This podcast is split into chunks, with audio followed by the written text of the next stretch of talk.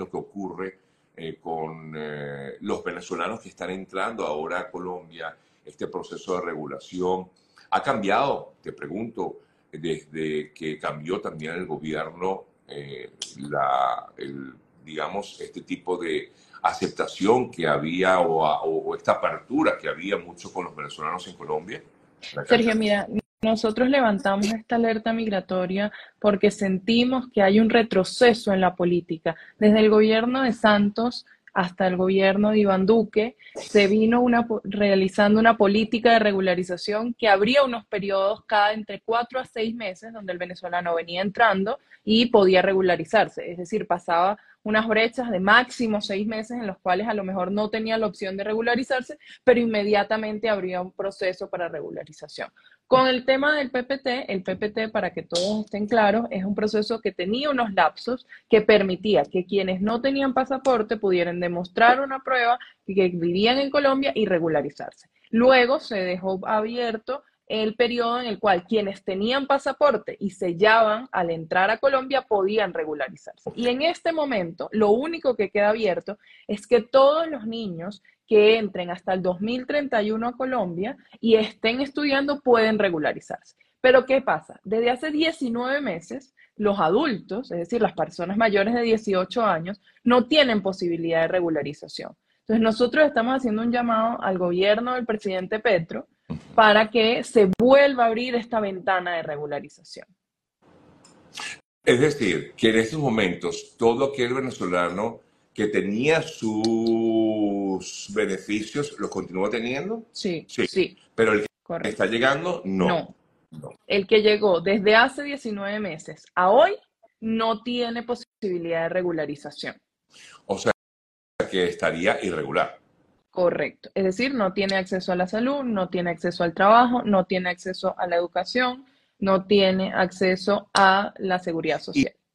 ¿Y, tienen ustedes información de que siguen llegando venezolanos a Colombia en estos momentos? Mira, Sergio, nosotros nada más en el 2023 como organización atendimos a 17 mil personas. El 29% de esas 17 mil personas, es decir, aproximadamente 5 mil personas, estaban irregulares y no lograron acceder a un documento regular. Pero además de eso, ayer La Nación, un periódico del Táchira, saca un número donde dice que al día se sellan 800 pasaportes. Calculemos que de esos 800 pasaportes que se sellan al día, el 60%, siendo conservadores, sean pasaportes de salida, es decir, que salen desde Venezuela hacia Colombia. Estamos hablando de que al mes serían 14 mil personas que salen y no sabemos cuántas de ellas se quedan en Colombia, cuántas de ellas retornan, pero sabemos que un porcentaje importante se queda en Colombia. Si nosotros calculamos 19 meses a 14 mil personas, estamos hablando de 250 mil personas que están en Colombia con pasaporte y no se han podido regularizar, ni hablar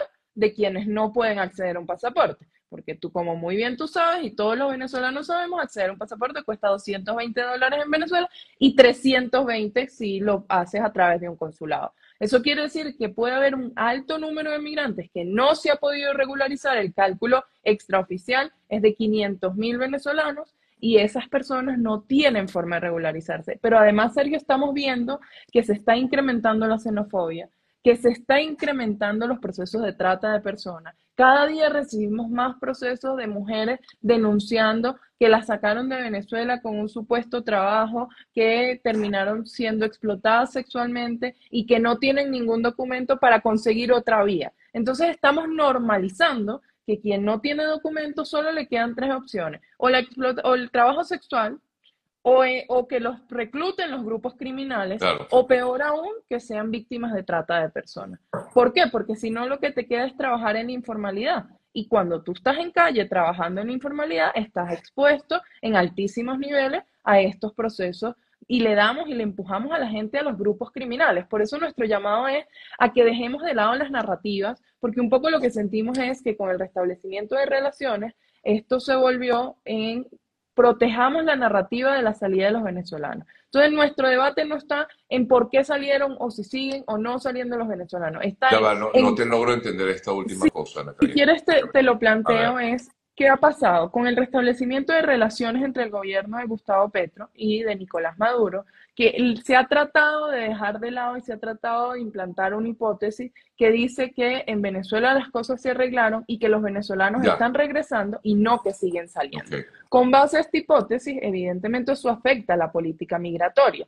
Entonces, no se han abierto procesos de regularización porque está la hipótesis de que los venezolanos están regresando en vez de estar saliendo.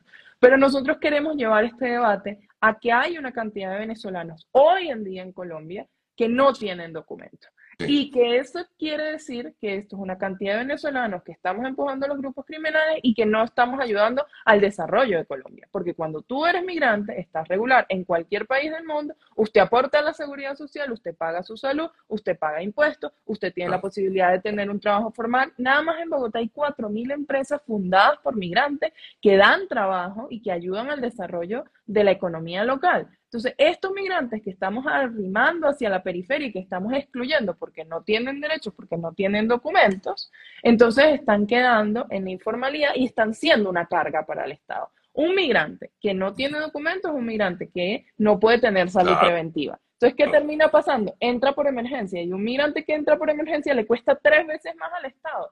Entonces, nuestro debate hoy está en el desarrollo de Colombia, que es el país que nos está cogiendo. ¿Cómo hacemos para regularizar esta población y que esta población empiece a aportar al desarrollo del país que hoy nos mm. acoge? Aquí estoy leyendo varios comentarios y hay personas que han tenido problemas efectivamente con el tema de regularización de, eh, su estado, de su condición en, Colombia. Y, y, cada día parece ser más complicado. Ahora, pero había habido un avance, Ana Karina, eh, hasta hace 19 meses, como bien lo comentabas, ¿no? Había habido un avance importante, incluso ayudas a, la población venezolana en Colombia. Esto no se está recibiendo. Mira, aquí también hay, algo importante, que es que la cooperación internacional, eh, luego del cambio de gobierno, disminuyó la inversión en el proceso de integración, desarrollo y ayudas humanitarias, que son tres fondos diferentes. ¿Por qué sucedió esto? Bueno, uno, el conflicto geopolítico mundial que evidentemente voltea la mirada a otros países, pero también porque como se abrió la frontera y se planteó el discurso del restablecimiento y la apertura de frontera y del desarrollo económico, se quitó la lupa de la frontera del el proceso migratorio y de movilidad humana que había y se puso en el restablecimiento de la economía local. Y lamentablemente, aunque todos queramos, y ese sea el objetivo de todos, que el restablecimiento económico de la frontera se dé, eso no es tan rápido, no genera puestos de empleo de forma eh, automática y además de eso no quiere decir que no siga habiendo un flujo de movilidad humana en esos puestos fronterizos. Entonces ahí hubo una disminución de inversión y eso se traduce proporcionalmente en que hay menos apoyos para la población venezolana que además para nosotros como organización de la sociedad civil y con una visión muy académica es una eh, población con necesidades de protección internacional. Es decir, el estatuto lo que dice es, nosotros Colombia no tenemos capacidad de implementar el refugio como un mecanismo masivo de regularización, porque eso implica, según los instrumentos internacionales, una cantidad de garantías, sino que entonces abrimos el Estatuto Temporal de Protección, que es un documento que de una u otra forma sustituye el refugio para proteger a esta población que no tiene garantía de derechos. Entonces, si yo dejo este documento cerrado, estoy dejando no solo en irregularidad a esta población, sino que además la estoy sometiendo a que en cualquier momento esta población pueda ser sujeto de violaciones de derechos humanos en ambos territorios. Entonces ahí estamos, nuestro llamado, además tenemos una comunicación fluida con Migración Colombia. Estuvimos la semana pasada en el Observatorio de Migraciones que acaba de abrir Migración, donde nosotros participamos activamente y vamos a seguir participando activamente. Y Migración dice, nosotros tenemos capacidad instalada. Tenemos además un presupuesto nuevo para ampliar la gama de trabajadores en migración, que también sabemos que es una necesidad, porque estamos hablando de dos millones y pico de personas que estamos entrando a un nuevo, a una nueva dinámica de país. Entonces, sabemos que hay capacidad instalada en Migración Colombia, pero Migración lo que nos dice es, esto es una decisión del gobierno nacional. Por eso hoy nuestro llamado en la opinión pública ya ni siquiera es a Migración, sino es directamente a la Cancillería y es directamente al presidente Gustavo Petro para que tomen la decisión de abrir nuevamente estos espacios de regularización. Sabemos que hay un debate también, Sergio, frente a que hoy no solo son migrantes venezolanos los que están ingresando a Colombia, sino que hay ecuatorianos, hay haitianos, hay inclusive del Medio Oriente. Nos ha tocado el reto de atender a esta población en un idioma que no es el nuestro, que no es el español pero, eh, y sabemos que hay un debate de cómo abrimos un nuevo instrumento que incluya a todos los migrantes y no a los venezolanos nada más. Nosotros estamos de acuerdo con esa discusión, pero lo que planteamos es, mientras esto se construye, que evidentemente toma tiempo, porque estamos hablando de que esto es un país con unos marcos jurídicos bastante sólidos, abramos un periodo de regularización para que todos estos migrantes venezolanos que están en el territorio se puedan ir regularizando, mientras abrimos el nuevo instrumento para la población migrante en general de otros países. Nosotros no estamos en contra de que se regularice a otros migrantes de otras nacionalidades, para nada, lo aplaudimos y queremos seguir ayudando también a esos migrantes porque nuestra misionalidad no es solo orientada a la población venezolana, sino a todos esos migrantes de forma general. Pero el tiempo pasa y el tiempo de las instituciones no es el tiempo de la gente. Es decir, el tiempo de las instituciones puede tardarse un documento de estos tres, cuatro, cinco, seis, siete meses con suerte, y siete meses en la vida de una persona que no tiene documentos son siete meses donde es más difícil comer, donde es más difícil pagar arriendo, no, donde, poder ajustarte a esa nueva realidad que está viviendo en otro país. Aquí leo entre tantos comentarios y lo he leído insistentemente de varias personas que dicen que tienen años esperando por su PPT y, y nada. O sea, por ejemplo, en este caso, eh, alguien dice, tengo tres años esperando mi, mi, PPT, dice estar impreso, hice mi regulación, pero no he recibido pues nada eh, todavía. O sea que esta situación, entonces ahora también aquellos que no lo recibieron se les complica todavía más, me imagino. Mira, ahí sabemos eh, que hay una cifra de aproximadamente 300 mil personas que todavía no han recibido su documento en físico, es decir, hicieron su proceso, está aprobado, pero todavía no han recibido su, eh, su documento en físico. Nosotros tenemos cómo apoyar y hemos tenido casos exitosos, muchos casos exitosos que nos ayuda a agilizar esos procesos por las redes de la fundación, que creo que aquí lo pueden ver, arroba fun junto se puede en Instagram o arroba F junto se puede en Twitter, nos pueden escribir, tenemos un equipo jurídico que los puede apoyar, ahí hay solución. Es decir, en ese tipo de casos hay solución viable y podemos apoyarlos en esto y estamos en toda la disposición de hacerlo. Porque si hay solución y si hay una ventana para ayudar a estas personas que, está, que quedaron en proceso. Pero para quienes no entraron en el proceso, no tenemos ni siquiera una ventana de cómo operar y de cómo ayudar a esta población. Sí.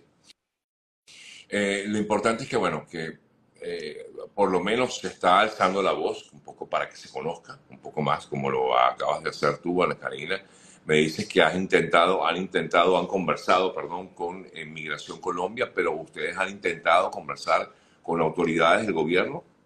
Mira, con Cancillería todavía no hemos logrado eh, una comunicación. Ves que, Sergio, aquí había un gerente de frontera que era la persona con quien se tenía interlocución para este tipo de temas. Eso fue eh, eliminado con este nuevo gobierno y ha habido una transición de una u otra forma de lo que era la gerencia de frontera y ha dividido las competencias hacia Cancillería una parte de las competencias, Migración Colombia una parte de las competencias y ahora se está a través del Ministerio de Igualdad creando una especie de oficina para el tema migratorio. Estamos esperando que esta oficina termine de instalarse. Nombraron a una señora técnica que viene del DNP.